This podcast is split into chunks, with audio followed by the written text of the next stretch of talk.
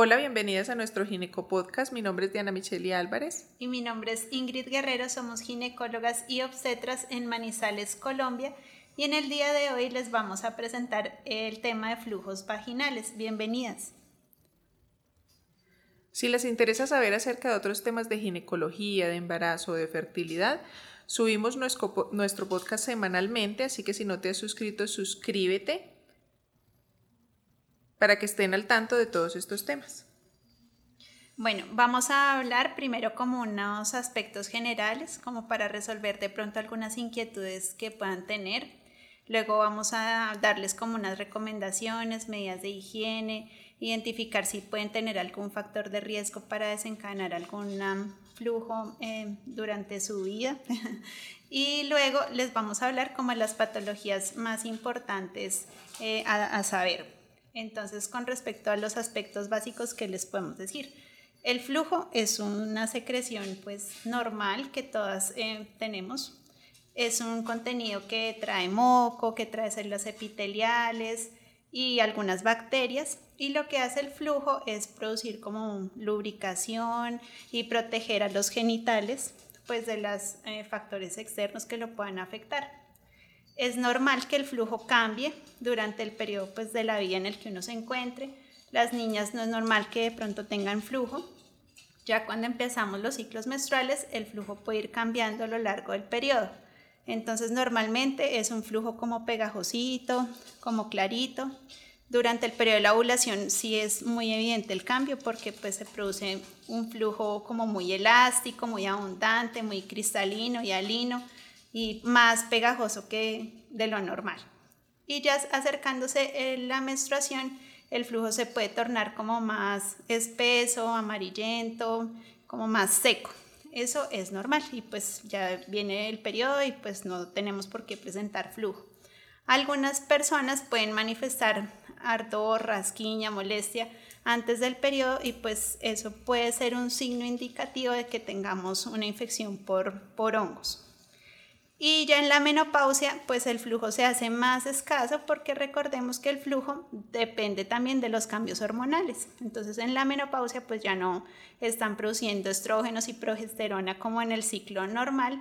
Entonces eso hace que el flujo pues se reduzca significativamente.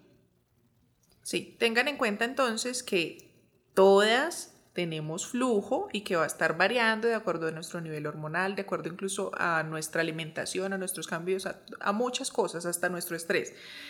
Es importante porque muchas consultan como con el fin de que nosotros le quitemos el flujo. Entonces, no es que con esto nosotros queramos quitarnos el flujo. Todas las mujeres somos diferentes y hay que tener en cuenta que algunas manejamos más flujo que otras. Eso no nos hace ni mal ni bien. Si no, si no, nos gusta, pues bueno, probablemente habrán igual variaciones durante el tiempo. A veces tendremos tiempos en que tengamos un poquitico más de flujo, pero eso no necesariamente va a querer decir que tengamos una infección. Entonces, por eso hay que tener en cuenta que vamos a tener flujo que antes como dice Ingrid, va a disminuir en etapas como por ejemplo la menopausia, lo cual no necesariamente es algo bueno y puede traer eh, ya desventajas para nuestra zona íntima. Así que tengamos eso en cuenta que tenerlo no es malo, por favor. Debemos de tener nuestro flujo y es normal tenerlo. Nunca me consulten, por favor, es que no es que yo quiero que me quite el flujo cómo hago para disminuir el flujo.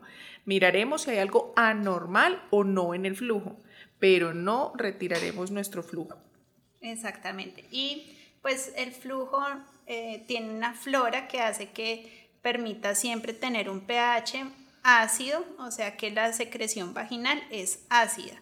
Em, el, pH normal del flujo vaginal pues está entre 3.5 y 4.5 con un promedio de un pH de 4. ¿Eso cómo se hace para saber que, cómo tengo el pH del flujo? Pues solo se hace haciendo un, un examen que es un frotis de flujo vaginal y ahí podemos distinguir pues cómo es nuestro flujo vaginal normal, y ahí nos va a indicar eh, si es un flujo normal con las bacterias normales que componen la flora, que son los lactobacilos o los peptostreptococos o otras bacterias que tienen nombre raro, como por ejemplo difteroides, eso es normal, esos constituyen la flora vaginal normal.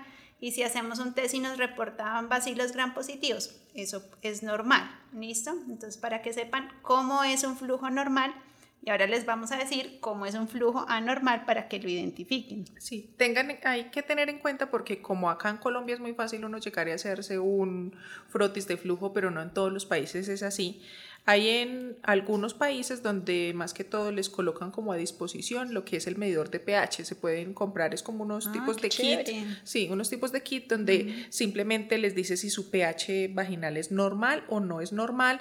Entonces les dicen si, por ejemplo, si es normal, incluso pueden, en Estados Unidos tienen como esa, ese protocolo, por ejemplo, de que como ellos venden solamente libremente los que son como para honguitos así, pero no los antibióticos, entonces como que les dice, listo, tú te tomas el pH y si el pH es normal, entonces sí, si tienes síntomas, puedes hacerte como este tratamiento, los que están ahí en esos supermercados, que si muchos son como para hongos y ya, pero que si el pH les sale anormalmente alto, es mejor que consulten porque ya ahí sí neces- necesitan antibiótico eh, y eso tiene sus ventajas, digámoslo así, Sí, también muy sus chévere. desventajas en muchas cosas, listo, pero por ejemplo para nosotros, aquí acá antes cuando nos llega la paciente ha tomado 20 antibióticos y uno ya dice como por Dios bendito señora, entonces ya llegar a esos extremos no es bueno tampoco, que, cuan- que ya todas han tomado de todo para cuando les llegan a uno al consultorio, esa no es la idea. Nuestra idea con esto igual es como guiarles, sí, que tengan una idea, pero no es para que se vayan a comparar de todo esto y ahora empiezan a automedicarse sin ni siquiera tener nada. He tenido las que yo me coloco unos ovulitos por de vez en cuando como por prevenir. Sí, no, o por favor, no, no, esto no es de prevenir. Vamos a identificar lo que es anormal, vamos a enseñarles unos tips de o si no cuando consultar o cómo algunos tratamientos de acuerdo a los países en los que se pueda, pero por favor, no se pongan a ponerse en cosas sin ni siquiera tener nada, o como por si acaso, como para que mejor no me dé, como que yo pienso que de pronto me va a dar, entonces utilicemos esto. No, no, no, no, no, no sean así porque como les dice Ingrid, nosotros tenemos una flora y debemos de cuidarla. Y todo lo que pongamos por allá supuestamente para prevenir, podríamos estar haciendo es un daño. Entonces, tenemos es que vamos a tomar todas la- las indicaciones de hoy, pero para las cosas buenas, por favor, para proteger nuestra flora y mantenerla para que nos cuide, pero no abusemos.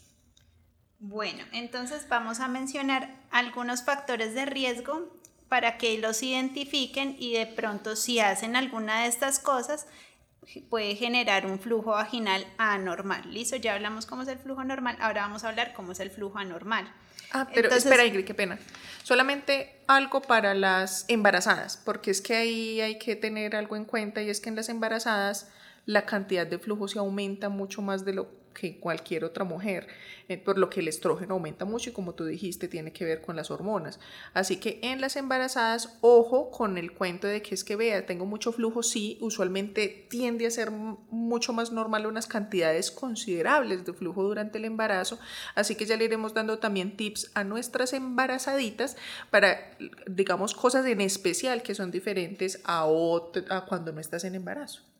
Bueno, entonces vamos a empezar por mencionarles algunos factores de riesgo. Entonces, lo más usual y conocido es, por ejemplo, las duchas vaginales. Eso, por favor, no lo debemos utilizar porque puede tener un pH distinto al que estamos hablando, que es el ácido de la vagina, nos altera el pH. Además, las duchas pueden generar como traslocación bacteriana hacia el interior, hacia el cuello del útero y de ahí hacia el útero.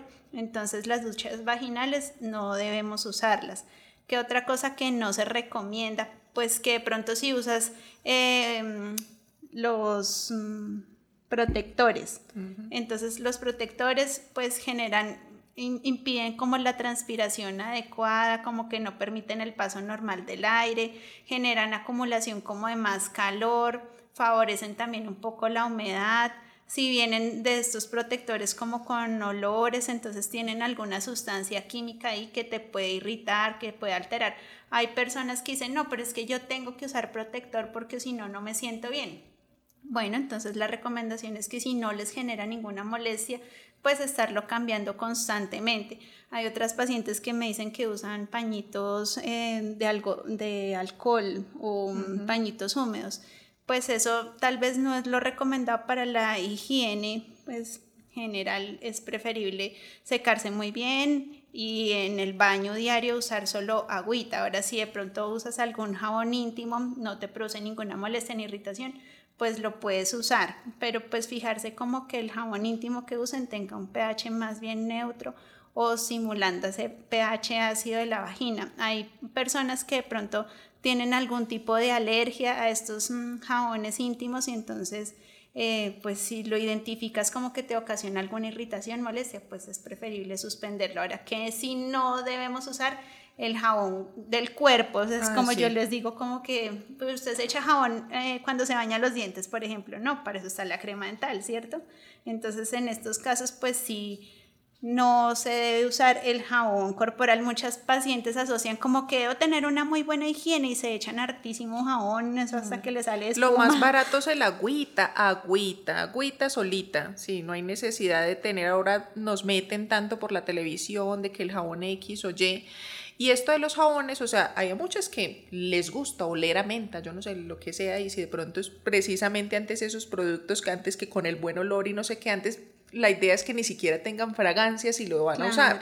Entonces se van con el que huele más rico, no sé qué, listo. Si quieren que le huela menta ocasionalmente y no les hace daño, listo, pero algo que sea muy ocasional, por favor, porque uno no sabe si esto a veces se vuelve repetitivo y todo. Puede que una, la primera vez que lo uses no es que de un al otro día amaneciste con infección, pero de pronto con el tiempo de uso puedes llegar a ocasionar que entonces a ese desbalance de la flora se dé y entonces se den las infecciones. Así que no pienses que ahí lo utilice una vez y al otro día te va a dar la infección, no, sino que tengan en cuenta que ahora eso del jabón íntimo es muy, muy como ya Sí, o sea, a todas nos lo meten como que todas tenemos que tener uno. Y yo como ginecóloga debo confesar que tengo uno en el baño. Yo creo que ya está hasta que se vence porque lo he usado tan pocas veces, pero ahí hay uno, sí. Entonces no les puedo decir, ay no, qué horror, yo no conozco esa vaina porque ya me hicieron comprar uno para ensayar. Es más, ¿no? y digo que ya me han dado varias muestras y ensayado varios. Y yo no soy muy sensible, al parecer como que no me ha dado así ninguno que me haya hecho daño, pero nunca he utilizado ninguno por como por varios días, ¿no? A veces como que mm, algo muy ocasional llegó y uso uno, por decirlo así, y como que, ah, bueno, pero no me parece que como ni la gran sensación, ni que yo diga como, uy, no, lo último es que ya ahora sí como vuelo de delicioso, o sea, no, nada, pues la verdad... Mm, me da lo mismo, entonces como que no, por eso es que dura ahí esa vaina que yo creo que ya está vencida, pero, pero yo entiendo que a muchas sí les guste, que sienten como algo chévere, algo rico, no sé, les gusta, pues si es de pronto tu caso, pues no es que lo digamos como hay extremadamente prohibido. Incluso hay muchos estudios que desmienten de que eso necesariamente tenga que ser un, como un grave factor de riesgo, por decirlo así, pero para muchas mujeres sí lo es. Así que yo de ti, si por ejemplo estás teniendo muchas infeccioncitas, irritaciones o lo que sea, de lo primero que yo haría sería definitivamente dejar de utilizar algo que es completamente opcional y que no es necesario como entonces este jabón íntimo, déjalo por unos días, solo lávate con agüita, aguántate y de pronto hasta mejores de las sensaciones que has estado teniendo. Ahora con el uso de las toallas higiénicas que ya estamos viendo como que van a entrar en desuso por esto de la copa menstrual, pero si de pronto usas eh, toallas higiénicas durante tu periodo, lo ideal también es que sean como en, en tela de algodón, porque estas que traen como rapigel o una malla que para que tenga una absorción más fácil del, flujo sanguíneo de la menstruación, pues también puede traer algunas sustancias que generen irritación y molestia. Entonces sí hay muchas pacientes que me han mencionado que eso les genera rasquiña, ardor, incomodidad. Entonces identificar ese tipo de cosas es muy útil para uno saber si, si las puede utilizar o no. Y si le molestan o no, no a todas las personas nos molesta pues de la misma modo, de la misma forma. Ahora sí están estrenando pareja. Puede eso generar una alteración en el, en el flujo vaginal, entonces pues lo recomendable es durante este tiempo como de, de, conocimiento con la pareja usar un preservativo. Ya con una pareja estable de, mucho tiempo, pues es posible que, que no haya ninguna molestia ni, ni incomodidad. Em, si han recibido un antibiótico reciente, por ejemplo, para un tratamiento odontológico, les formularon algún antibiótico de uso crónico, por ejemplo, las que em, tienen acné y les recetan tratamiento antibiótico. Recuerden que el antibiótico, pues, lo que hace es como matar las bacterias que estén produciendo una infección, pero también puede afectar esta flora de la que estamos hablando. Entonces puede ser un factor identificable si has consumido antibiótico reciente inmediatamente o no inmediatamente después del uso del antibiótico empiezas a, presentar esta molestia, también es un factor de riesgo para que se desencadenen unos flujos anormales. En el embarazo, como decía Diana, también por todos los cambios hormonales, pues aumenta la predisposición a la infección por hongos y también la cantidad de producción de flujo que sea normal. Si sufres de alguna enfermedad, como por ejemplo la diabetes o el VIH, eso hace que pues también haya una predisposición a tener más infecciones vaginales. Entonces la diabetes idealmente pues igual, debes controlarla muy bien con tus medicamentos, con tu dieta o ya si requieres un tratamiento con insulinas, pues debes ser muy juiciosa con ese tratamiento. Y las pacientes con VIH, por su estado de inmunosupresión, también pueden tener más susceptibilidad a infecciones de cualquier tipo en cualquier lado. Pues estamos hablando de infecciones vaginales, entonces también aumenta la predisposición. Y el hecho de haber tenido una infección de transmisión sexual, predispone pues a más riesgo de infecciones vaginales o a infecciones o enfermedad pélvica inflamatoria, entonces por eso se recomienda el uso pues del preservativo. Ahora si consumes por ejemplo esteroides crónicamente, si tienes una enfermedad como el lupus, también el, el, uso de esteroides crónicos aumenta pues la susceptibilidad de infecciones también en cualquier parte, pero pues estamos hablando de las infecciones vaginales, entonces eso también puede ser una causa. Y los tampones, mm, hay pacientes que de pronto no cambian frecuentemente sus, sus tampones, entonces la recomendación es estarlas cambiando porque pues se han descrito casos de infecciones eh, sistémicas severas asociadas al uso de tampones que se quedan olvidados o cuerpos extraños o algún tipo de juguete o espermicida o alguna cosa que de pronto uses y que identifiques que eso te pudo haber afectado o generado ese desbalance del que estamos hablando y que predisponga a tener una infección vaginal. El cambio de los anticonceptivos, a veces como los anticonceptivos también tienen hormonas, en especial si, son anticonceptivos con estrógenos altos, aunque ahora ya la mayoría son con muy bajitos y no nos dan usualmente este tipo de problemas. Yo sé, porque ustedes ya me han dicho, ay, es que justo empecé aquellas pastas de planificar y justo entonces me dio la infección y no les puedo decir que no es así porque el cambio hormonal sí lo puede ocasionar. Incluso cambios hormonales provocados por nuestros cambios en la dieta, nuestro estrés, o sea, hay tantas cosas que pueden influir en nuestro desbalance de, la flora de nuestra zona íntima, que mejor dicho, acá podríamos quedarnos hablando de cuántos cambios podríamos nosotros, en, de acuerdo incluso a nuestro trabajo, a lo que sea, poder predisponernos para tener algún tipo de infección vaginal. Y otro síntoma pues muy importante para mencionar es si presentas algún tipo de descarga como sanguinolenta después de tener relaciones. Es importante que revisen el cuello del útero porque no, no es una causa de un flujo anormal, pero pues sí se considera una secreción vaginal anormal eh, es esta presencia de, ese líquido como cero sanguinolento por la vagina después de haber tenido relaciones, es mejor revisar el cuello del útero porque sí puede haber tumores en el cervix o en el endometrio que produzcan este tipo de secreciones anormales. No es que ahora estés pensando, tengo un flujo, ya tengo un tumor, no, pero sí es bueno que si presentas este síntoma, se revise en tu ginecólogo, te haga un examen físico y revise pues bien el cuello del útero. Sí, revise si tienes una citología reciente, pues un papá Nicolau reciente, porque de las principales causas que pueden haber cuando hay sangraditos después de las relaciones sexuales son por ejemplo el BPH, el virus del papiloma humano, así que hay que investigar todas estas causas también. Y lo otro, si has tenido una cirugía ginecológica reciente, pronto una histerectomía o un legrado, o estás en un periodo de un posparto y tienes un flujo anormal, también es importante consultar porque pues este puede ser un síntoma principal de una infección eh, posquirúrgica o de una endometritis posparto. Entonces, si presentas este síntoma, también es importante que consultes en este tipo de, de casos. Algo que tú mencionaste, Ingrid, pero que me parece muy importante, que tú dijiste, las toallas están probablemente dadas a desaparecer por aquello de la copa menstrual. Yo veo que todavía falta como tanto, pues hay muchas mujeres que ni siquiera aún conocen o ni saben de lo de la copa.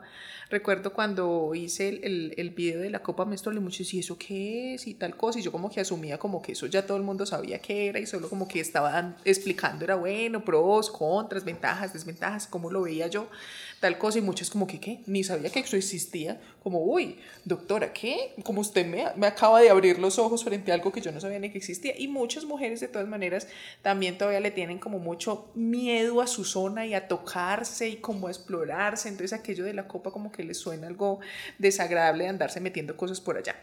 Entonces yo pienso que eso todavía se demora, así que eh, si vayan, digamos que eh, explorando en cuanto a eso de las toallas, que sí hay muchas que de pronto nos venden como con ideas así todas del olor y las cositas, y, o sea, antes como las más simples y sencillas podrían ser las mejores y no se dejen guiar como por la que, tiene la mejor propaganda, pues porque esas cosas no, no es que de yo les diga ya todas cámbiense en la copa menstrual porque es algo muy personal y pues de todas maneras para las que apenas están escuchando este término por primera vez, es importante, algún día les vamos a hablar en este podcast también de eso, pero, pero por ahí tengo ya también algunos videos acerca de la copa que es importante que conozcan pues sobre este método para que lo utilicen en lugar de muchas otras cosas que pueden darnos factores de riesgo para infecciones vaginales, no solo las toallas, los tampones, pues no, no porque pense que se lo van a dejar allá y entonces van a tener una superinfección sistémica, pero está dentro de los factores de riesgo y pues si van a meter algo, pues la copita está como una mejor idea. Bueno, y ahora sí entramos en el tema de tratar las patologías. Entonces lo vamos a tratar empezando por lo más común. La más común es la vaginosis bacteriana. Esta es la causa como de un 50% de flujos anormales. Eh, puede ser por ese desbalance que estamos hablando, entonces la flora vaginal disminuye y predominan otras bacterias que son patógenas. Dentro de las bacterias patógenas, la más conocida es la que se llama Garnerella. Esta bacteria va a ocasionar una alteración en el pH vaginal. ¿Listo? Y lo que va a generar es un proceso de infeccioso que se va a manifestar con un flujo que puede ser como grisáceo, en ocasiones amarillento, que tiene un olor característico y es ese olor a pescado, que puede generar, no, pues no, no necesariamente una irritación, pero sí de pronto alguna sensación de molestia cuando se produce esta, esta descarga vaginal.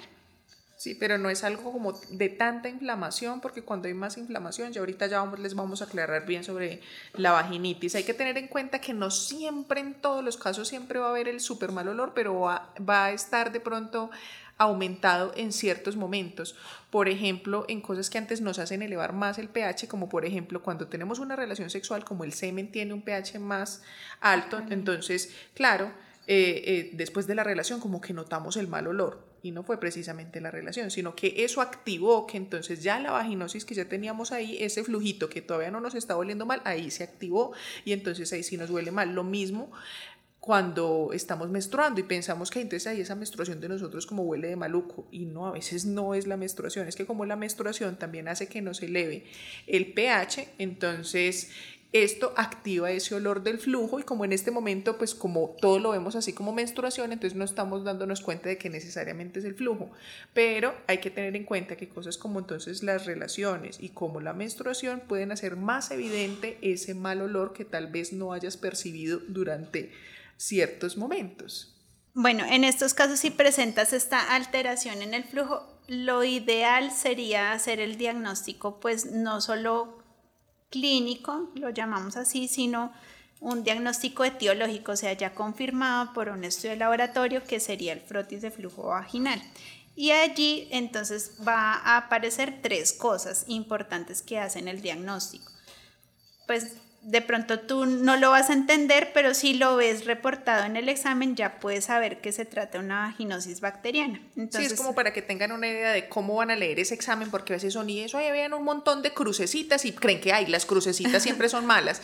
O sea, depende de dónde está la crucecita, hay que mirar porque entonces a veces, vea, es que yo vi todo ese montón de, dice bacterias y ahí está esas, esas crucecitas que son, y uno, pues no necesariamente esas crucecitas quieren decir algo malo, así que Ingrid, explícales más o menos qué es sería lo que podrían ver si es que les mandan un frotis. Porque tengan en cuenta que no siempre te van a mandar un frotis, muchas veces hacemos el diagnóstico así, o sea, simplemente si tú vas a nuestra consulta y pues vemos un flujo relativamente abundante, como les dicen, de blanco grisáceo, pero que ya le notamos el olorcito o algo, pues probablemente de una vez digamos que es una vaginosis y te mandamos tratamiento, pero a veces, o cuando ya es recurrente, o cuando no nos queda muy claro de si es tu percepción del olor o, no, porque a veces hay pacientes que le dicen uno, no huele, y uno, como que no, pero a mí no, me huele a nada. Y pues, no sé, como que en el momento no tengo nada alcalino como para activar ahí en ese momento ya el, el olorcito, entonces podemos mandar el examen como para estar seguros, para no estar mandando antibióticos sin necesidad, porque queremos que les quede algo muy claro no se pongan a hacer tratamientos sin necesidad. Estamos tratando de guiarlas. Con esto no es para que entonces salgan de aquí a comprar metronidazol. O sea, por el contrario, es para que tengan ya como un poco más de respeto y conocimiento en cuanto a cuáles pueden ser, digamos, los hallazgos. No vean esta primera infección y ya corran a comprar el primer antibiótico que les digamos, sino que traten de escuchar toda esta charla, porque a veces pueden tener dos infecciones juntas, pueden tener más que esta, ah, no, de, de pronto ahora más adelante se relacionen más con otro tipo de infección. Entonces, a mí me aterra cuando me llegan que tienen una clara vaginitis y ya se hicieron tratamientos de vaginosis, de tricomona, de clamidia y eso se hicieron ya de todo. Y yo, ay, por Dios bendito, y esos super tratamientos que se hacen, no, no, no abusen. Hay que entonces, si quieren conocer sobre esto, pónganos mucha atención y conozcan porque me parece muy importante que sepan sobre su cuerpo, pero nuestra idea en ningún momento es que de aquí salgan pues a comprarse en un montón de antibióticos para que conozcan. Así que Ingrid puede explicarles que pueden ver en el frotis. Entonces les decíamos que el pH se altera, el pH se pone más alcalino, entonces va a estar por encima de 4.5. Recuerden que dijimos que el pH vaginal oscila en 4, entonces por encima de 4.5 es sugestivo de una vaginosis bacteriana. Le sale 5 o 6. También puede reportar que vean unas células guía, esos son unas... Eh, unas estructuras pues que se ven en el microscopio que es por la infección bacteriana que está ocurriendo. Otro em, cosa que pueden ver en el frotis, entonces que el test de aminas positivo. Y eso lo que es es desencadenar como en el laboratorio ese proceso del, mal olor. Entonces es colocar un medio alcalino al flujo y eso de inmediato altera el pH y va a producir esa secreción a minas, a pescado, a putrescina, bueno, así se llama en el laboratorio. Entonces, eso es otro... Suena feo, pero sí. Suena, suena feo, pero así es. Y em, ya la visualización como tal de, del, del, patógeno, que es la, la garnerela vaginalis, la puede reportar en el GRAM la persona que hace el estudio. Sí, entonces usualmente para nosotros, nosotros te decimos, ah, tiene que tener tres cosas de las, de las cuatro, no solo que con una sola ya salió, o sea, tienes que tener el flujo, tienes que tener ya sea el, test de aminas positivo, con las células clave o guía positivas, o que si no salió ahí. No solo que hay, que es que salió una garnerela ahí solita y el resto todo está completamente normal, con pH normal, sin flujo, sin nada, y ya me voy a ir a tomar el tratamiento. No, o sea, se tiene que tener varias cosas, no es como que ya con una, sol, una crucecita por ahí que le sale y ya, ya es que muchas me han llegado con ese cuento, es que yo vi ese montón de crucecitas ahí y ya con eso me asusté y me fui a tomar un montón de cosas, ahí no. Y otra cosa para aclarar es que sí, bueno, se puede ver más evidente después de una relación sexual por lo que dijo Diana de la alteración del pH, pero no es considerada como tal una infección de transmisión ah, sexual. Sí. sí, sí. Eso debemos pues tenerlo en claro. Muchas personas tienen un flujo y ya no, se, se preocupan y no que tengo una enfermedad de transmisión sexual o yo qué hice. No, no, o sea, se preocupan muchísimo. Sí puede ser un síntoma que genere preocupación, pero pues la vaginosis bacteriana, que es lo que estamos hablando, pues es, puede ser muy común, o sea, puede presentarse en casi en 50% de, de, la población y, y, no ser una patología pues grave, complicada, el tratamiento relativamente sencillo y pues es volver a todos los hábitos de higiene que estamos mencionando, más el tratamiento antibiótico, obviamente, no es que solo con hacer los cambios de higiene ya me voy a mejorar si tienes esta alteración sintomática y en el examen paraclínico pues sí requieres el tratamiento. El tratamiento pues generalmente lo que mandamos es metronidazol, Puede ser en óvulos o puede ser un Yo no lo en. Yo no. Yo soy toda anti-óvulos de metronidazol. Pero bueno, no, sí, o sea, sí está escrito, no es que te quiera desautorizar, Ingrid. Lo que pasa es que los tratamientos orales sí tengan en cuenta que en la mayoría de las infecciones, a pesar de que sean en esta área, uno casi siempre tiende a pensar que entonces todo lo tiene que meter por allá y no, incluso en la mayoría de los, de los estudios se han visto que los tratamientos orales son a veces más efectivos que los de andar metiéndonos cosas por allá. Y veámoslo también desde el punto de vista, a veces como uno como mujer de pronto tampoco quiere estar por pegotado de cosas ni metiéndose cosas y yo sé que les que muchas les suena como que es más efectivo si se lo meten por allá, pero pues no.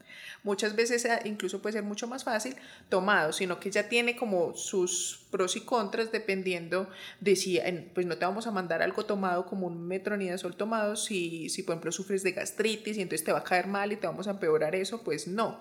Además también el metronidazol cuando muchas personas lo tomamos nos da como una sensación de un sabor metálico que tampoco me agrada. Entonces, sino que, pues no sé si tú los has visto, pero yo he visto esos, eh, los óvulos de metronidazol de aquí, pues o sea, no los comerciales, sino esos óvulos de metronidazol que dan por ahí, que eso es una cosa ahí, pasta dura, que eso me parece que no se va a derretir por allá, eso me parece terrible.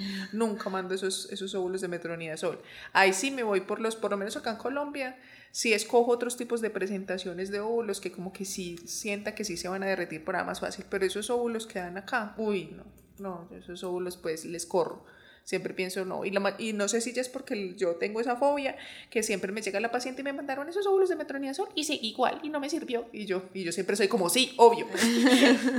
no me gusta, no me gustan. Soy anti óvulos de metronidazol. ¿En serio? Sí, no me gustan.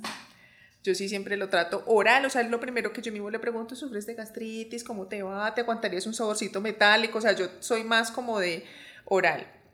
Sí, en realidad el tratamiento oral es, es un poquito molesto, pero sí es efectivo porque acaba pues con todos los reservorios que puede haber, o sea, el De una vez le sirve para, para, para, parásitos intestinales, para mí, no sé, alguna cosa adicional. Y pues deben recordar que si van a tomar metronidazol, pues no pueden consumir licor porque pues genera un efecto de... Ahí ya van diciendo, ah, no, entonces yo sí prefiero los óvulos. No, no, pero el alcohol no, no creo. Y la otra opción, pues, al metronidazol es la clindamicina, que es otro antibiótico que también viene en presentación en óvulos o en crema o tratamiento oral. Sí, también. Y que es que la clinda, a pesar de que se supone, pues, o bueno, no, no se supone, pero sí que es una alternativa buena y mira que yo lo he mandado mucho y a muchos de mis pacientes me les da diarrea, pues sí, entiendo que es uno de los efectos ah, adversos, pero es que a mí me ha pasado muy comúnmente, entonces por eso yo antes como que yo dije, ay no, entonces clinda para que no te sientan ese sabor metálico, pero curiosamente las pacientes me les daba diarrea, entonces yo, ay no, yo sí, pues como que me tocó con metronidazol, que suena a veces como todas como, ay, y entonces me mandaron solo eso, ese metronidazol, pues como que le suena como, como el acetaminofén, como, oye, eso tan básico, pero realmente, o sea, es un antibiótico bueno, que, que, bien tomado, porque ahora hay que tener en cuenta que el metronidazol solamente son, serían dos en el día, durante usualmente te lo mandan por, por hasta una semana, o sea, dependiendo pues como de, de tu médico, te lo podrá mandar hasta por una semana o por algunos días, entonces sí, yo no les voy a decir que va a ser súper rico tener toda la semana un sabor metálico en la boca, pero no sé, yo es que con los ovulitos no, no me, por lo menos con esos de metronidazol no me, no me caen muy bien. Yo hasta prefiero a veces algunos tratamientos en crema, y eso que a muchos no les gustan las cremas, pero a mí me gustan las cremas. Pero es algo muy personal, o sea, yo soy como que, no, o sea, como ginecóloga les digo, o sea, los tratamientos efectivos son el oral, se pueden utilizar ya, si óvulos, cremas, da, da igual, pero sí, ya yo siempre les pregunto como ver qué les gusta, porque yo soy como, ay, a mí me gusta tal cosa, pero pues yo no sé a ella. Entonces yo, venga, ¿usted qué tal? Ay, no, yo prefiero óvulos. Y yo, y sí, no le da cosa metérselos por allá, porque es que también hay muchos pacientes que les da como miedo su cuerpo. Yo no sé, como que no, no, no, no, doctora, no, que no me tenga, o como, ¿cómo se mete bien eso? Entonces como que siempre son con ese susto y yo, no, y si hay que meterlo, pues bien, porque eso no es ahí afuera ahí, porque si no les va a fastidiar, o sea, tienen que metérselo bien. Entonces como que con ese cuento muchas son como que, ah, ay, no. Y ahora la cremita también se la echan ahí afuera nomás. Entonces, como que siempre dudo. Y soy como que, uy, no, esta no se me va a hacer bien el tratamiento. Entonces, como que yo digo, eh, tomarse una pasta se la toma alguien más fácil. Como que no, no tiene ese grado de dificultad de, ay, ¿y el aplicador cómo es? O no sé qué, que para la crema, porque pues Yo tengo videos donde les he enseñado ahí el aplicador y se llena bien porque es que a veces son claros y se echan un pitico ahí, no, prácticamente cogen con el dedo un pitico de crema y lo echan ahí afuera, o sea, pues Claro, así como hay una dosis para tomar un medicamento oral, lo mismo allá cuando lo vamos a utilizar vaginal tiene una dosis. Entonces es lo que a veces me perturba con las cremas, que como que me manejan una dosis muy bajita, porque no usan el aplicador, porque se tuvo metérmelo por allá, como que eso tan terrible, eso tan duro, eso tan raro.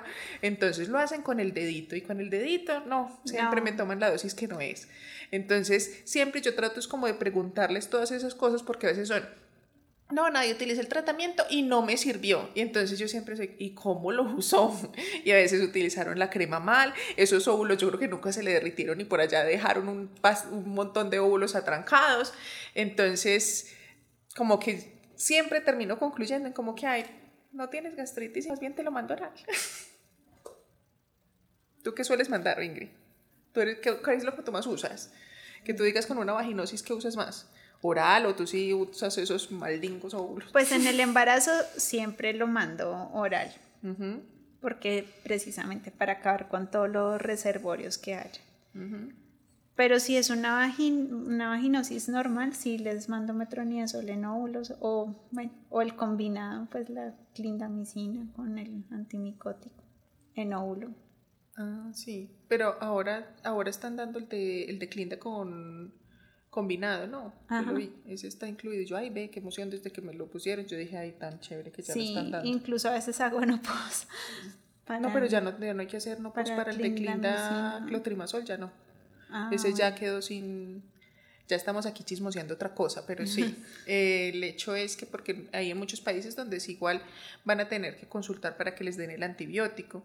Las que se van a medir el pH y que salen con pH alto en, otros, en otras zonas, yo de una vez les digo que es mejor que consulten si les sale el pH alto porque probablemente tengan una vaginosis y lo que requieren es de antibiótico. Entonces se van de pronto a usar las cremas, que es como lo más usual que suelen encontrar en este tipo de países, que son para hongos y eso no les va a servir, ¿sí? Porque ya vamos a hablar de la vaginitis y cuándo sí podemos utilizar, digamos, este tipo de cremas que es como que si encuentren en otros países, digamos, de una forma más fácil pero, pero los antibióticos no los van a encontrar fácil, así que si tú te, tienes la facilidad de pronto de simplemente ir a tomarte un pH que es más fácil, de esos... Eh, cositos que consiguen para medirse en el pH y les sale un pH por encima de 4.5 y ustedes se notan ese flujo y ustedes están, están identificándose con esta serie de síntomas que les hemos dicho, así el mal olor, tal cosa, es mejor que consulten porque requieren es de un antibiótico y si no están en países como el nuestro donde pueden ir a comprar 10 antibióticos sin fórmula médica,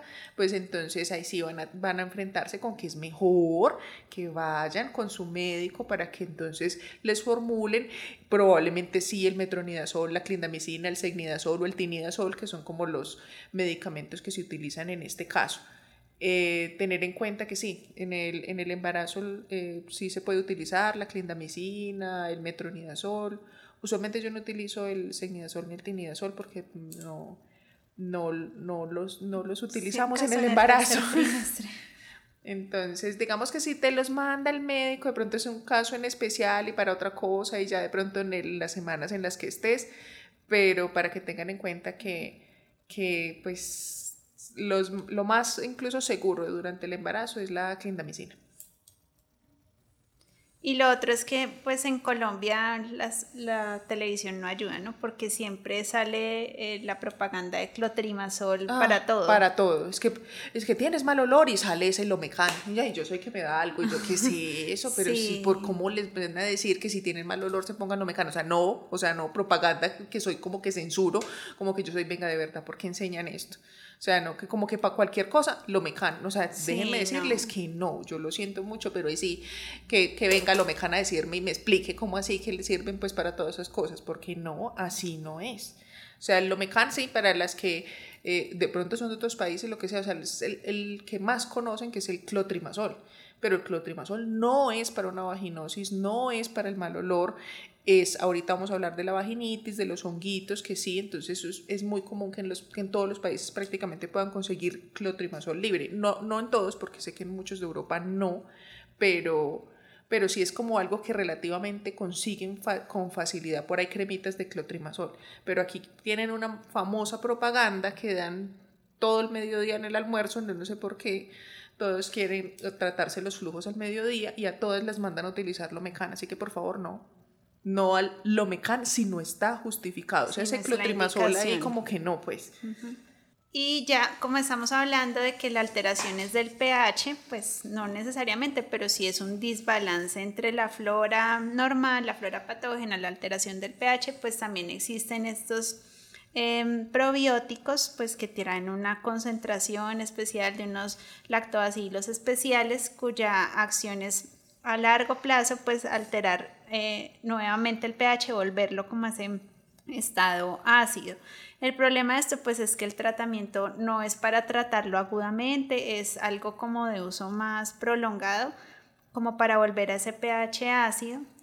Em, se requiere primero de un tratamiento, o sea, primero tienes que hacer el tratamiento, antibiótico y ya luego de pronto, o sea, y no se lo mando a todas, o sea, las que han tenido pronto recurrencias o así, que dicen, ay, no, como por prevenir de que no me vuelva a dar o algo así, podría ayudar, mm, podría ayudar a utilizar entonces los probióticos o prebióticos, pero porque es que a veces uno lo que ve mucho en los videos de YouTube y todo eso es que les dicen que se laven con vinagre, que se metan yogures. ¿Tú qué opinas al respecto? El ajo, no sé, que se metan cosas por allá de la cocina. Es que el problema es que puede que sí sirvan porque el yogur tiene los lactobacilos, pero qué tipo de yogur, cuál es la dosis, cómo se va a aplicar, pues yo pues no sé eso mismo pasa con el vinagre. Yo no sé, cuando me dicen del vinagre, yo, ¿y cómo le, pues, no sé, tienen que ir a medirle el pH cómo haces, pues van y se meten como, como, cómo lo van a diluir, o sea, o sea, es que como que, es que sepan que todo tiene una dosis y todo tiene, pues entonces sí, hay muchos que de pronto sí hicieron lo del vinagre y les sirvió, pues si es algo ácido y se meten por allá, pues bueno, de pronto y no se hicieron daño por allá y les ayudó en algo, pero no, no yo, o sea, yo no les recomiendo ni nada del ajo, ni que se, met, se meten ajo, sí, es en serio, no me mires así, Ingrid me hizo una cara de qué, pero no, créeme, yo que veo más en YouTube me doy cuenta de esas cosas cuando me comentan y que y el ajo y no sé qué, y son el ajo y, y encuentra usted los dibujitos del el dibujito allá adentro y con un ajo metido y yo soy como, ¿qué es esto? O sea, no, por Dios, es que, que el ajo tiene sus beneficios, ¿no? Y usted encuentra los blogs de los que le explica por qué el ajo y yo, ay Dios mío, les hacen meter un ajo, o sea, la gente sí, definitivamente. Incluso le encuentro un poco más de ciencia, ¿sí? A lo del vinagre y al yogur, pues bueno, pues porque tiene un pH. Yo digo, pero, pero pues por ejemplo con lo del vinagre, pues, es eso, como que bueno, ¿y qué tanto van a diluir? ¿Cómo van a utilizar eso? O sea, no, no lo veo como como yo poderle explicar, señora. Y entonces diluyes, no sé, tres cucharadas de vinagre en no sé cuánto de agua y entonces te haces que baños por allá adentro con eso. O sea, como que no. No, o sea, la verdad, pues como que no, no sabría cómo explicar eso, no sabría cómo dar la dosis, por cuántos días, cómo es eso, y como que prácticamente ya tendría que seguirse lavando por siempre, mantenerse por ese, ese pH así, y hasta cómo lo vamos a bajar, o sea, no, yo lo veo re complicado. Más fácil estuvo lo de los probióticos y entonces me tomen me tomen los probióticos o hay, o sea, usualmente los probióticos para uso vaginal vienen tanto o para tomar o para uso dentro vaginal. Pero mira que ya no se consiguen, yo he formulado y varias pacientes me dicen como no, pero es que eso no, no lo consigo. Lo pero es que el biobactro se puede utilizar vaginal también. Sí. ¿Sí? Ah. Sí, hasta, hasta hace poco me di cuenta, porque yo también era ah. como, ¿qué? Yo siempre mandaba el biobacter solo oral. Y después me di cuenta porque yo eh, hablé con la, con la del, del, laboratorio y todo eso y me dijo que, que esa ya tenía estudios también para uso, uso vaginal. Entonces se puede utilizar Sí, porque ahí la caja dice que es tableta oral. Sí, sí. Entonces yo, ah, bueno, se puede utilizar vaginal. Yo me quedé como reguado, o sea, ¿es en serio? tú me dices, la verdad, no me fui a, la lectura, pero puse por ahí como biobactero vaginal en Google y como que salieron varias cosas, entonces como que, ah, sí, pues no, como que parece que no me está diciendo tonterías. y yo dije, ah, bueno, entonces sí se puede utilizar, pero hay que buscar más al respecto, pero, pero dice que sí. Y yo, ah, bueno, porque yo suelo mandar ese y Vagilac. Vagilac es de los que más pero tocan Colombia, pues, pero, pero uy, en Amazon hay un montón y he encontrado varios que como que se ven bien con las cepas que son, eh, que vienen mucho más completos incluso que los, que los de aquí. Esos me han gustado pues para los países que, para Estados Unidos, para México, los que tienen en, en España también, los que tienen ahí en Amazon, hay unos muy buenos. No se dejen estafar, por decirlo así, porque digan muchos millones, porque es el número de cepas lo importante, aunque a nivel vaginal, digamos que no es tanto, tiene que traer es como las, las cuatro, Que, más nos, que más nos favorecen, sino que como a veces le tratan de vender es porque colocan el que más millones y trae 50 millones de... Y pues no, los, los, los millones no es lo relevante, sino las cepas que, que, necesitamos allá. Yo es que no me sé bien los nombres, el Ramsmeri, ¿cómo es que se llama? ¿Rams quién? Yo es que no me sé bien los nombres, tú te lo sabes. Mm, tenemos que dárselos. Reuteri.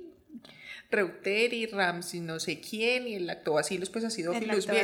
Pero son cuatro, pues, que sí, que sí tienen que, que son, que son los que más nos benefician a este nivel. Porque el resto sí, es que también nos ayudan, hay probióticos para nivel intestinal, o sea, para mejorar nuestra flora a nivel de todo nuestro cuerpo y que nos ayude, pues, en general a, a tener balanceada nuestra flora corporal. Pero, pues, obviamente en nuestro campo, pues, tenemos que hablar es de esta área en específico. Yo también mando algunos que son esos no son probióticos, pero eh, así como el, el multigin de aquí.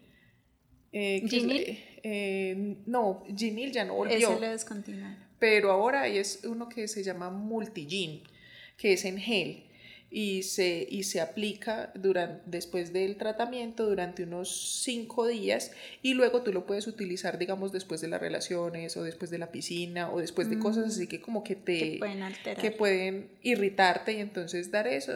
Ese me gusta. Y, y, hasta ahora las pacientes que les he mandado le, les ha gustado, porque este también mejora, o sea, no trae como tal los probióticos, pero dentro del mecanismo de acción que le he visto, eh, promueve de que entonces tu propio cuerpo empiece a mejorar, a que, que, balancee nuevamente la flora. Entonces ese me ha gustado y ese lo he utilizado ya bastante y pues como que hasta ahora eh, no, no han habido quejas del asunto les ha ido bien. Esos pues como nombres que de pronto les damos para las que están aquí en Colombia, pero en general, o sea, en todos los países van a encontrar probióticos para uso íntimo y que entonces puedan mejorarles esto, pero sepa que esto es como algo ya Em, no es el tratamiento, o sea, porque muchas veces como que ya le ponen mucho a esto y yo ya me he hecho muchos tratamientos con probióticos y no sé qué y sigo igual. Pues no, es que es que, es que tratamiento ese no es.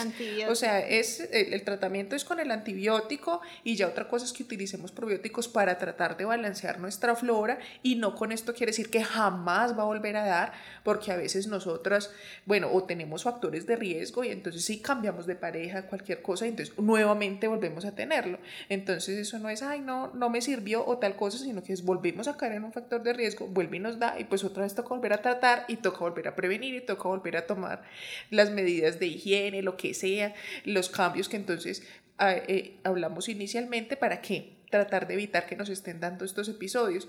Tengan en cuenta que esto es relativamente común y que el hecho de que, por ejemplo, te dé ocasionalmente, a veces, a veces no, no, que repita, pero digamos que te dio hace un mes o hace dos meses y como que vuelva y de como que otra vez, sí, a veces eso puede llegar a pasar. No sé tú hasta cuántas veces como que lo consideras ya como, oh, por Dios, esta mujer tiene un problema. Pues en teoría son más de cuatro episodios. Para que sea complicada. Al año. De cualquiera. A mí me parece mucho.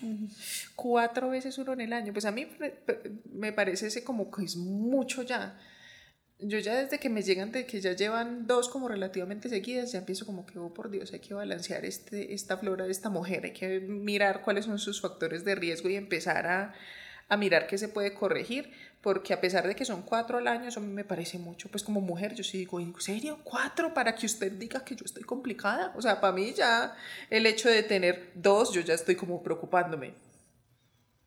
No, y en el embarazo, por ejemplo, esas ah. persistencias hay que tratarlas, pues, porque si se asocia parto pretérmino, otras complicaciones en el embarazo, entonces en el embarazo siempre cualquier infección hay que tratarla, infección urinaria, vaginosis, todo lo que, lo que sea un foco infeccioso sí requiere tratamiento. Entonces en el embarazo sí, esas recurrencias son de ponerle Sí, ¿tú qué les recomendarías, por decir, a las mujeres que nos han visto y que ya han tenido vaginosis muchas veces y que ya les han mandado metronidazol 10 veces? ¿Tú qué haces con ese tipo de pacientes? Pues en teoría habría que darles como metronidazol prolongadamente. ¿Cómo lo usas tú? Que, eh, es que dice que metronidazol en gel. No, en gel dos veces por semana por 16 semanas. Por cuatro meses, ajá. Sí, yo he visto el de dos veces, pero, para pero tratar la recurrencia. Ah, no me imagino utilizando el, el, superóvulo de metronidazol que me encanta, dos veces a la semana durante cuatro meses. Y oral no hay ningún esquema que tú... Que, que, yo haya encontrado, ¿no? No, yo tampoco. Porque yo también he buscado y como que oral nada, siempre ya mismo ya me lo piden, me lo ponen vaginal. Y yo, ah, Incluso lo he visto con los tales maravillosos óvulos dos veces a la semana durante cuatro meses. Pues, no, la verdad, nunca he mandado un tratamiento así de largo con una paciente. ¿Tú lo has hecho así de largo? No. Yo tampoco, y sí he visto varias vaginosis recurrentes y creo que nunca les he mandado un tratamiento tan, tan, tan largo. Yo creo que ha llegado hasta mandarles hasta 14 días, pero, pero luego no les hago así como tan largo. 14 días, sí. 14 días, sí. Eso sí hago, pero no, no he mandado así que por meses, no. En, en cándida sí, en, ah, en vaginitis sí, en ese sí he hecho tratamientos relargos. relargos, pero en vaginosis no. No he hecho como tan largos, pero, pero sepan que, que si pues se les llegan a mandar tratamientos así de largos, sí, a veces es que pues, pues en estos casos de que llevan varios episodios durante el año, estamos hablando de más de cuatro episodios durante el año, pues para mí sí yo creo que yo sí haría definitivamente ese tratamiento listo, dos veces a la semana durante cuatro meses, pero que esto se me vaya a quitar, pues hagámosle a ver. Pero es lo que, lo que entonces luego eh, recomendamos. ¿Qué más de la vaginosis? Ingrid, no, pues, pues, sí, para las embarazadas tengan en cuenta que la vaginosis ya implica otros riesgos adicionales si no se trata, así que todas muy juiciosas a tratárselo, a tomarse el metronidazol o a utilizar la crema o lo que le haya mandado entonces el médico para tratar la vaginosis, porque esas vaginosis no tratadas durante el embarazo pueden llevar a factor de riesgo de parto pretérmino, de coriamnionitis, de que se rompan las membranas, bueno, en general que se quiera adelantar tu bebé porque a él no le va a gustar por ahí cerca una infección de él y también para el posparto. O sea, puede aumentar el riesgo de infecciones en el posparto. Entonces, sí, idealmente tratarlo antes del momento del parto. Y el siguiente... Ay, espere Ingrid, que yo le quería preguntar esto a usted de verdad. ¿Usted ha llegado a utilizar esos cosos, yo creo que esos son óvulos o no sé eso cómo viene, de ácido bórico? No. Es que yo nunca he utilizado eso, eso me suena como tan tóxico, yo siempre siento como que eso me va a envenenar.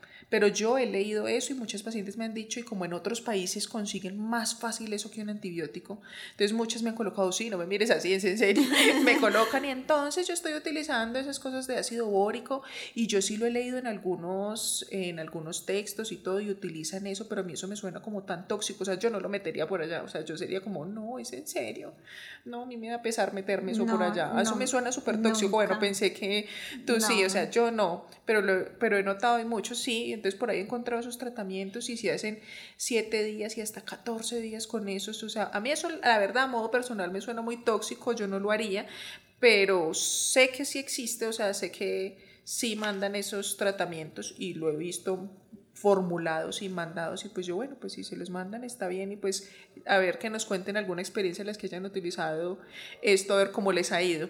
Espero que hayan por ahí tanto las que les haya servido como las que no a ver qué conflicto encontramos lo que sí me gusta usar, ¿sabes qué es? Es el dome oro. ¿Y cómo lo utilizas o qué? Es como un astringente, viene en un polvito, sobre todo para las vaginitis, cuando están muy irritadas, muy inflamadas. Entonces, como en una especie de baño de asiento. Ah, ya, ya, ya, pero en las vaginitis. Sí. Pero es que en las vaginosis casi nunca tienen nada. No, en las vaginosis no. Lo uso es para las vaginitis. Les mando el tomeor en No, pero es que el ácido bórico lo utilizan tanto en las vaginitis como en las vaginosis. En, en las vaginosis recurrentes lo he escuchado usar y en las vaginitis también pero es que yo nunca he utilizado eso y eso me suena así como prácticamente estoy mandándole veneno a la paciente. no, yo tampoco he mandado eso, sinceramente. quería saber tú qué pensabas del respecto de esos bóricos esos. Bueno, y ahora sí, entrando en el tema de la vaginitis, todo lo que termine con itis es inflamación. Entonces, esto es eh, producido principalmente por un hongo que la más conocida pues es la Candida albicans es la más frecuente, pero hay otros tipos de cándidas que pueden, o otros tipos de hongos que pueden producir esta infección.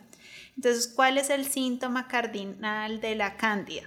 Entonces, uno, el aspecto del flujo. Entonces, es un flujo que es como grumoso, espeso, blanquecino, que es en abundante cantidad, en ocasiones puede tornarse ya como verdosito, pero no huele mal.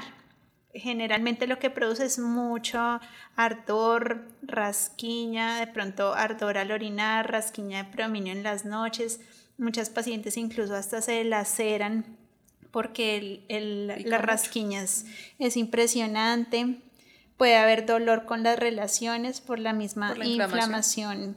que produce, lo mismo que ardor al orinar, no es porque produzca una infección urinaria, eso también me, pues las veo muy confundidas en que les dice uno que, que, infección no tenían, es una infección urinaria, pero me dieron óvulos, entonces uno dice como, pero no, espere, a ver, infección urinaria es distinto de una infección vaginal, son dos cosas distintas para que no las confundan. ¿Listo? Puede que de pronto en la vaginitis haya algo de ardor al orinar, pero no es por la infección urinaria, es porque la orina pasa por el, tejido que está irritado, inflamado y pues genera esa sensación de, ardor.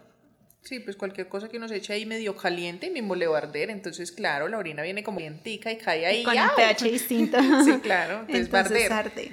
Pero porque estás inflamada, claro, pero sí, suelen mucho confundir eso. Sí, sí, y así mismo, le dicen, así mismo me dicen siempre, entonces me mandaron óvulos para esa infección urinaria, y yo, ah, entonces no lo era.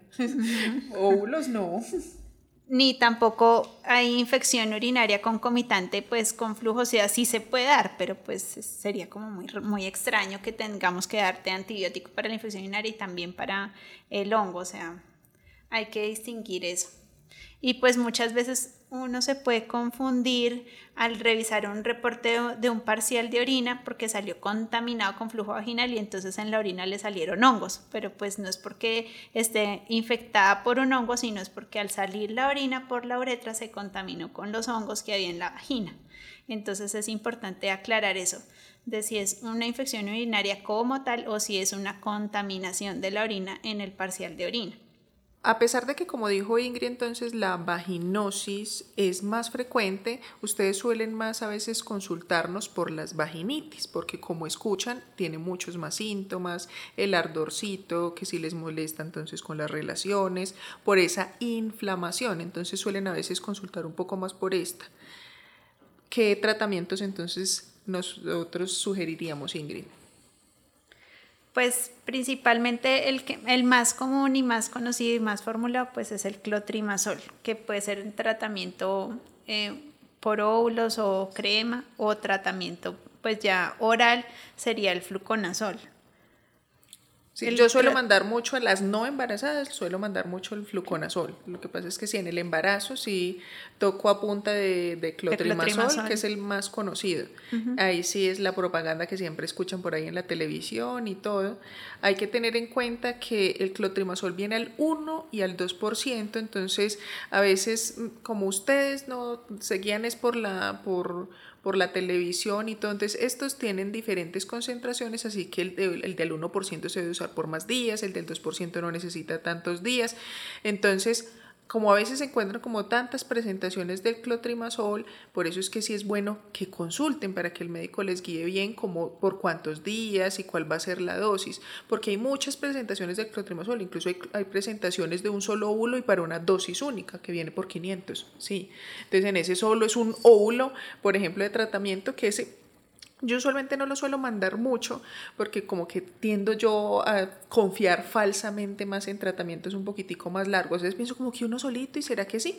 Pero, pero, pero he notado que pronto a las que primer episodio y que no es nada así complicado, que es la primera vez pues con un ovulito y tienen. Es más, tiendo a confiar más en solo un en tratamiento oral que solo una dosis de fluconazol y ya. La cosa es que con las vaginitis sí tienden mucho a consultarnos, pues o llegan por lo menos ya al ginecólogo, ya es cuando tienen recurrencias y recurrencias con las vaginitis. Siempre que ya estos cuadros sean recurrentes, yo ahí sí voy es con, con frotis. No, pero voy ah, con frotis antes. porque es que porque esos tratamientos, hay que ya se utilizaron clotrimazol de todo, que además hicieron tratamiento de vaginosis después de eso, o sea, ya se, ya se torearon por todo lado, ya tomaron de todo y siguen y siguen con el ardor y con todo. Yo ahí sí prefiero hacer eso, frotis, cultivo vaginal, estar segura de qué es lo que realmente, porque muchas veces no, ni siquiera tiene realmente un hongo, ya no es una infección, ya es algo alérgico, ya entonces ya toca incluir otro tipo de tratamientos. Pero cuando realmente sí es que recurrentemente o no sale de todas maneras en el examen de que sí hay levaduras, hay cándida, ifas, pues ahí sí que sí es un hongo, pues entonces ahí sí tenemos también tratamientos prolongados, que eso sí los tiendo a utilizar harto porque si nos llegan mucho más las vaginitis ya que toca tratar por mucho más largo y solemos mandar el fluconazol durante tres días seguidos inicialmente y luego se puede continuar semanal y ya cada cual le da su toque de dos meses, tres meses, cuatro meses, cinco meses, seis meses, dependiendo de cuánto la pobre haya sufrido antes de eso y qué tanto veamos en ese momento de clínica como para darle un tratamiento. ¿Qué tan largo? ¿Cuánto es lo más largo que tú has dado? Seis meses. ¿Tú sí has mandado seis meses?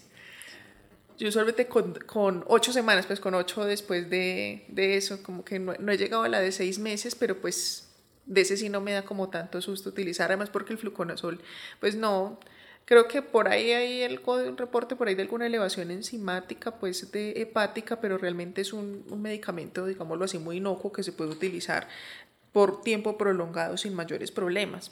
Entonces, para que no tengan miedo cuando como que les mandaron un tratamiento muy largo, eh, pues solemos más utilizarlo en tratamientos largos, el oral que empezar a darte cremas de clotrimazol durante meses, pues como que estaría muy incómodo, ¿no? El itraconazol y... Yo es que en los azoles, o sea, yo usualmente no soy muy familiar como de guiarme mucho ya, el resto como que me parece más es como de nombre porque lo quieren los laboratorios vender otros azoles, pero yo voy con los básicos, digamos con fluconazol o clotrimazol y no soy muy dada a que entonces ah, no le sirvió esto, entonces voy a mandarle itraconazol o el otro sol o el otro sol o el otro sol o el otro sol, sino que entonces o me cambio o a nistatina, usualmente de, de, una, si tenga que dar un tratamiento un poquitico más largo, pero no ya suelo como que cambiarme de, de soles, no, no, no, no ensayo con otro sol y con otro sol y con otro sol, pues no suelo hacer eso. Sí, pues la efectividad terconazol y traconazol es como la misma. Sí, sino que a veces es eso, es que no, entonces utilicé primero el clotrimazol, no me sirvió, luego utilizó el terconazol, luego el itraconazol, luego, luego el miconazol y, y, utilizó como toda la familia, y yo digo, no, pues ya pues como que eh, todos son como la misma cosa, entonces se compraron, es como uno, más caro de, de, la misma familia. Y yo digo, no, pues, pues no, pues más bien entonces cambiar de familia de medicamento. Y en el caso ya de que con los azoles esos no haya servido, yo usualmente sí utilizo la, la nistatina. Tiendo a utilizar mucho la combinación que trae el decadrón nistatina, que viene con, o el bajicort. Ah, que, con esteroide. Con esteroide. Suelo mandarlo eso por la inflamación, que ya usualmente... Porque es que ahí, lo que hay es inflamación. Y entonces solamente tratarle el hongo, sí, pero como que ayudarle un poquitico de todas maneras a reducir la inflamación, sí. Entonces suelo mandarlo con los que vienen combinaditos con algún eh, corticoide, con algún antiinflamatorio. ¿Tú qué utilizas? Bajicort. Bajicort. Bueno, acá en Colombia utilizamos esa, esa marca, bueno, no es que le estemos haciendo propaganda a nadie. El hecho es que hay algunas combinaciones, digámoslo así, que viene el antimicótico más un antiinflamatorio. Entonces yo suelo utilizar, si voy a mandar crema, sí, como Ingrid, utilizo uno que se llama Bajicort. Y el de, y si les gusta más los óvulos, porque es que yo siempre desconfío en la dosificación que me tienen con la cremita, entonces suelo utilizar eh, los que vienen de nistatina con con dexametasona creo que viene, que son el decadronistatina, pero sé que hay varios, sí, sé que hay otros nombres, sino que de pronto a veces uno se aprende un nombre más que otros, pero el hecho es que contiene la nistatina y tiene un antiinflamatorio que se llama dexametasona. Pero entonces se combinan, digamos, el antiinflamatorio con el antimicótico, entonces puede dar un, un buen beneficio. Y eso es pues para la fase aguda, tampoco es usar esteroides crónicamente. Ah, no, porque entonces podría ser peor. sí. Y lo que les mencionábamos de tener en cuenta que a veces se hacen y se hacen frotis y le salen negativos. Pues muchas veces uno sí ve por la clínica que realmente el, el, flujo sí es de un hongo y que a veces es un, digámoslo así, un falso negativo o es que en, en, el laboratorio no, justo no, no cogieron ahí la parte del, del honguito pero muchas veces es que realmente no hay un hongo y entonces hay que buscar qué es lo que te está irritando porque hay muchos irritantes, jaboncitos íntimos, alguna otra cosita que estamos utilizando por allá y que nos está irritando y que nos está dando la inflamación. Entonces, vaginitis, aunque de las causas más comunes sean los hongos, no siempre tienen que ser los hongos y a veces hay inflamación por otras cosas o en las con pues mayor edad, digámoslo así también en la menopausia a veces es antes la resequedad la que nos ocasiona la vaginitis. Entonces son la pobre viejita, pues digámoslo así, la mujer mayor ¿sí? Y, a punta de clotrimazol y de clotrimazol. Y lo que le mejora el clotrimazol es porque le humedece un poquito, más no porque tenga un hongo.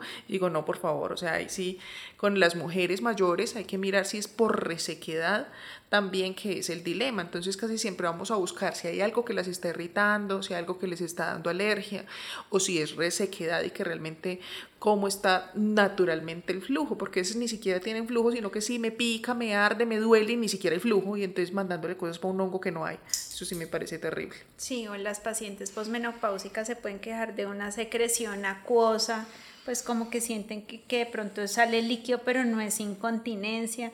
Y entonces sí es importante revisar ahora las que tienen prurito, rasquiña crónicamente, es muy importante revisar los genitales para descartar que no tengan una patología que se llama un líquen que se manifiesta así con rasquiña y se pierde pues totalmente la anatomía de los genitales externos, pero pues muchas pacientes de pronto no se revisan, no se miran y hay cambios en la coloración de la piel, hay unos signos que uno puede identificar, pero tiene que verlo, o sea, pues solo si la paciente refiere el prurito y es posmenopáusica, siempre sí es mejor revisar los genitales. Ahora, muchas pacientes a veces dicen, no, es que yo fui al médico, pero no me revisó. Entonces uno dice como, no, pues, eh, o sea, necesariamente cuando consulten, si es necesario hacer un examen físico, una especuloscopio, una inspección de los genitales externos, pues para descartar otras causas, lo que dice Diana, sí, lo más común es las bacterias, luego los hongos, otros parásitos, otros gérmenes, pero también hay otras causas, las alergias, las irritaciones o en las posmenopáusicas el líquen o la atrofia pues por el estado de, falta de estrógeno que también se manifiesta con, con ardor, con síntomas urinarios. Muchas pacientes son remitidas al ginecólogo porque tienen ardor al orinar entonces, Así, mucha mujer mayor que es que con infecciones urinarias. a repetición y ese examen me sale bueno, pero sigo con la infección urinaria. Pues, señora, ¿no será que no tiene una infección, urinaria realmente? Y claro, la resequedad ahí en la uretra, todo eso, el síndrome uretral, pues, y uno, ay, Dios mío bendito, y la pobre ya ha tomado 10.000 antibióticos sin mejora. Y uno dice, lo que pudo haberse solucionado con alguna cremita de estrógenos, o sea, no, por Dios bendito. Es verdad. Errores garrafales que uno a veces ve por ahí. Y ahora en los, en los hongos otra cosa pues que hay que tener importante, ya habíamos hablado de la diabetes, que esté muy bien controlada, porque pues la diabetes mal controlada aumenta la susceptibilidad a, a, muchas complicaciones y pues pueden tener esa predisposición a tener infecciones micóticas recurrentes y a veces difíciles de tratar.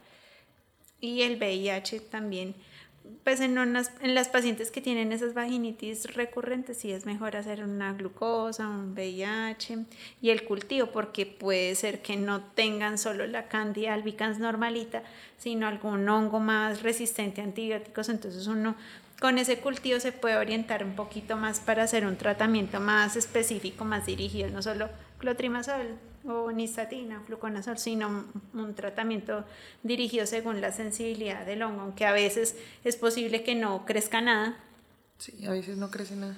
En los cultivos, pero, pero hacer el ejercicio acámico, pues sí, es importante para los médicos tratantes. Acá tú donde te hacen cultivos vaginales, es que yo he tenido dificultad acá para que me hagan cultivos vaginales. Pues yo los he pedido en Versalles pues aparte de Versalles, es que es la cosa en, en, en la cabeza, solo en la clínica, porque que verás que yo he tenido problemas en algunos laboratorios, digamos en IDIME, que es tan conocido aquí, y, y no, solo hacen frotis y no hacen cultivos. No sé por qué. Que es que no, ese examen no, no, lo hacen y yo vea. Entonces son los pacientes como ven y yo no, pues le toca aquí en la pero clínica. Pero cualquier cosa se puede cultivar es que eso digo yo, yo, pero ¿por qué? simplemente es para cultivarlo, pero no sé. Y la cosa es que pues uno dice, bueno, cultivo de, del, del, flujo vaginal, pero entonces uno poco conoce a veces de que si ponerlo en agar, en chocolate, en no sé qué de esas cosas, pues eso lo ah, manejan ah, pues el, ellos. El para especial para hongos. Sí, digamos para uno, pues yo nunca suelo poner eso, pero pues se, se supone que ellos tendrían que conocer en qué, entonces a veces como que son como, ay, y, y qué, yo, ay, Dios mío, pues se supone que ustedes deberían de saber en dónde es que uno lo va a cultivar, pues no sé. Es como en la literatura que le refieren a uno que el test de clamidia Acá nunca lo has, pues yo nunca lo he mandado, no sabría cómo ordenarlo, pero sí lo recomiendan en menores de 25 años, por ejemplo.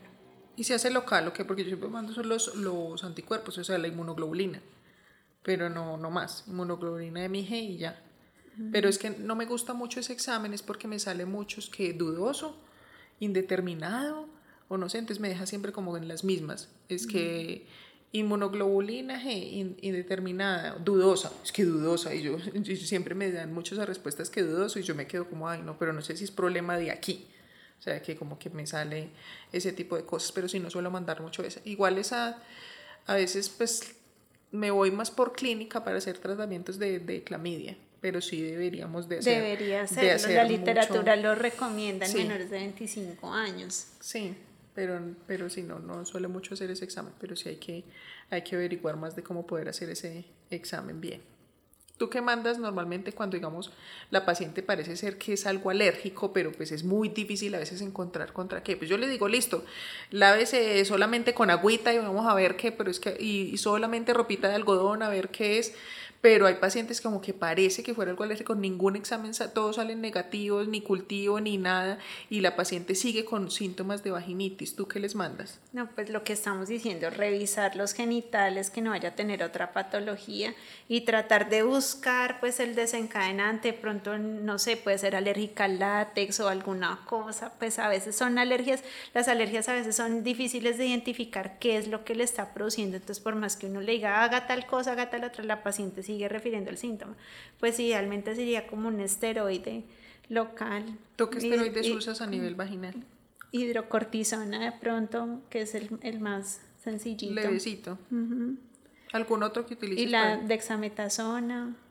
¿Y por cuántos días los mandas o cómo les, cómo les mandas el tratamiento? ¿Qué tanta dosis que, que se coloquen? Es que yo siempre tengo mucho la, duda en esto, es como, bueno, ¿qué tanto le digo? Porque en este no, no tenemos aplicadores, eh, la cremita es dermatológica, no viene para uso vaginal.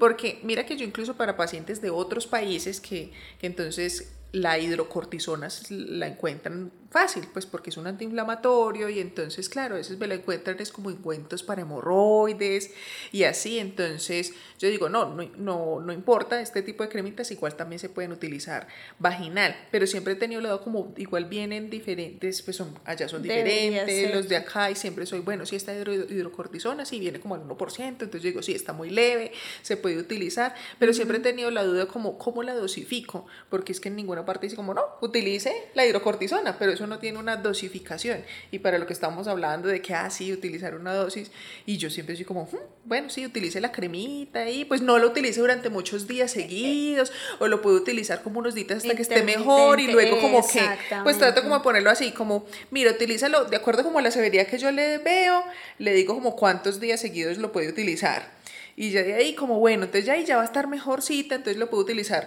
una, dos veces a la semana o como cuando lo note más así, pero siempre soy como que lo siento que lo estoy haciendo todo empírico, como que no, no como que así me lo, me, me lo, lo, hago yo y en, y en algunas me ha funcionado. Y en las mujeres mayores, en las que sí veo que lo que les está dando es así como un líquido o algo, y se utiliza más fuerte que es el clobetasol.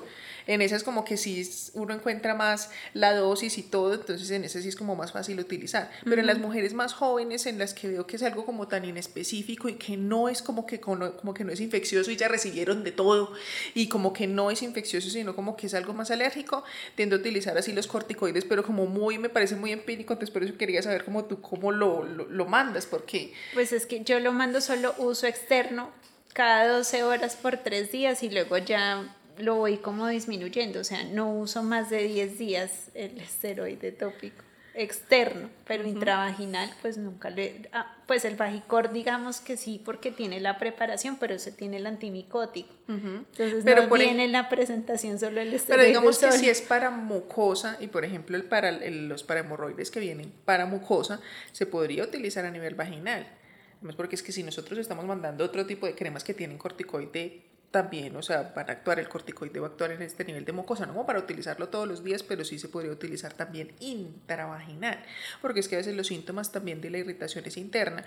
Yo lo de las pacientes que pronto los casos no son tan severos y que son como síntomas más leves, los que utilizo son los que son como los que ayudan a epitelializar y a cicatrizar, que es como el fitoestimuline y el fitoplus, que son los que más utilizo. Eh, el fitoplus, ¿cómo se llama el componente? Porque yo sé que en otros países no van a conseguirlo como Fito Plus. ¿Cómo es que se llama? El politi... ¿Cómo, cómo se llama? Bueno, ya nos tocó buscarlo en Google, pero sí, es que porque en otros países no van a encontrar el mismo nombre que aquí, el mismo nombre comercial. Entonces, ¿cómo se llama? Polisucrileno. Listo, entonces para que en otros países de pronto consigan este tipo de, de, componente ayuda como a cicatrizar, a que disminuya un poquitico esa, esa, esa inflamación, también eh, sirve como para eh, el, digamos, disminuir el riesgo de que nos dé nuevamente infección, cuando ya obviamente ya tratamos todas las infecciones, no es para tratar infecciones, es como para ayudar a que esa piel que está así toda irritada y que entonces nos hace vulnerables a tener otras infecciones, digamos que estos ayudan mucho. Y el fitoestimuline que lo que tiene es... Mmm, Triticum vulgare. Eh, Triticum vulgare. Sí, ese sí lo pueden conseguir entonces también para los demás países para que entonces consigan este componente para que ayude a a cicatrizar y a que entonces el, no estés así como tan inflamada y con tanto riesgo de que vuelvas a adquirir otra infección. Eso también lo suelo utilizar en los casos, digamos, que no son así, que veo una inflamación tan terrible que digo que no necesito un corticoide, pero que necesito ayudar a que, a que desinflamen. Y también utilizo, ahí sí como tú decías, los baños de Domeboro, yo utilizo el, el acá utilizo el benzirín. Benzirín rosa. El benzirín rosa. Ah, sí que, también lo utilizo ya sea como en, baños o ese también viene para cremita vaginal, que también ayuda mucho también para desinflamar. Estos no tienen antibiótico, no, o sea, son para cuando no hay ya infección, ya tratamos las infecciones, pero seguimos como que irritadas, malucas y no hemos encontrado bien todavía qué es. Y en esas pacientes que se quejan, por ejemplo, de ardor por temporadas o molestias, pues siempre es mejor revisarlas que no vayan a tener una herpes o, unas lesiones herpéticas ahí en la, en la vulva, porque es que eso sí genera mucha molestia, mucha ardor, mucha irritación. No genera tanto flujo vaginal, que es lo que estamos hablando, pero sí en esas pacientes que se quejan como de ardor, molestia, rasquiña, siempre es mejor sí, porque también pica inicialmente. Inicialmente puede iniciar como con piquiña y después me aparecieron como unas lesioncitas y algo ahí, a veces como es tan pequeño, a veces parece un rasguño, uno a veces cree que bueno, fue rascándose y a veces es que justo así parece ser las, las lesiones iniciales. A veces no se ve justo como sale en Google bien las burbujitas del herpes, a veces no se ven tan así. Yo les he visto más como si a veces fuera como que pareciera un rasguño y es que ya empieza a ulcerarse la piel y entonces empieza a ver como así ese rasguñito por decirlo así, o ya se ven de verdad las lesiones de verdad pues como más clásicas, más como en burbujita y este pues sí tiene un tratamiento muy diferente a pesar de que no en este sí, no es, no es flujos eh, eh, de lo que estábamos hablando, pero, pero se confunde porque tiene los mismos síntomas, a veces como el prurito, el, ardor. Entonces, claro, dicen, ah, no, entonces es un hongo, pero nada, ninguna cosa de hongo le va a servir, pero si te sientes por allá como lesioncitas o algo, es mejor que consultes porque podría ser un herpes. Usualmente el herpes es muy de diagnóstico clínico, el médico lo ve y de una dice, ah, es un herpes y entonces ahí sí ya te van a mandar tratamiento usualmente oral para, para tratarlo.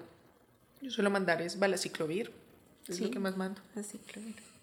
Yo creo que ya hemos abarcado la mayor parte de los temas en, en los flujos, por lo menos no de características de índole sexual, porque ya hablaremos más adelante de enfermedades de transmisión sexual como tal, pero esos flujos sí van a ser un poco más llamativos, no van a ser como los más comunes que casi siempre manejamos, sino que ya ahí sí vas a tener flujos verdes, amarillentos, de verdad que ya van a tener otra serie de características, aparte van a estar asociados con dolores pélvicos y con otros síntomas que ya hablaremos entonces de pronto más adelante cuando hablemos de enfermedades de transmisión sexual. Pero hoy queríamos principalmente abarcar las que no son de transmisión sexual y que es lo más común, que son las vaginosis y las vaginitis. No sé qué más quieras mencionarles, Ingrid.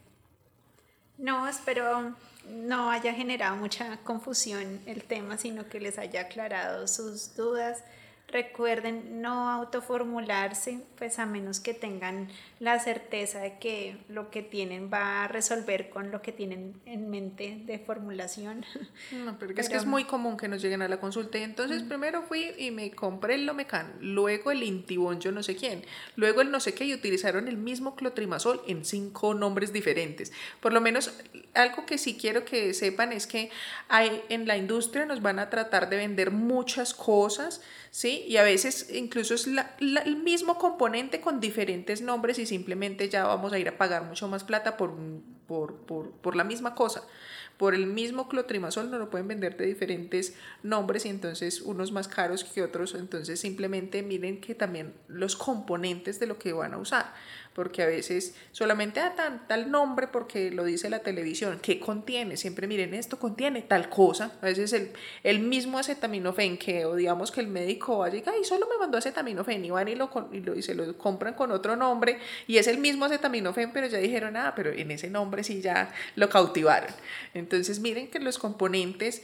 Eh, no paguen pues como más necesariamente por el mismo componente y no utilicen entonces 10 veces el mismo componente con diferentes nombres porque ya pues si no le sirvió ese clotrimazol ya probablemente no es eso, hay que verificar qué más es, así que más bien consulten, a veces les da a veces piensan como que no, ir donde el médico, que les vale más caro, y a veces comprando tanta cosas, ya para cuando van donde el médico, ahí sí que va a estar mucho más difícil la cosa, ya se les fue mucho más dinero comprando un montón de cosas que no necesitaban y se lo ponen más difícil a uno, porque ya han utilizado un montón de cosas y tienen esa flora ya súper dañada y ya es uno como que, uy, primero hagamos esto, luego arreglemos esto, luego hagamos esto, entonces no se compliquen más por allá y no nos la pongan más complicada a nosotros.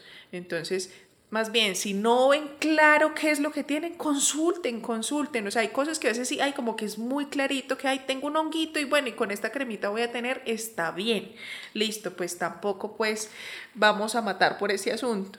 Porque yo sé que todas van primero a preguntarle a Google, pero si no están seguras, más bien consulten, porque podrían estar empeorando lo que sea que en este momento puede ser una bobada que tengan y la complican. Exacto. Bueno, espero que hayan aprendido mucho y ya. bueno, muchas gracias y estaremos pendientes a sus dudas y al próximo tema que, abarcaremos. Chao, que estén muy bien. Bye.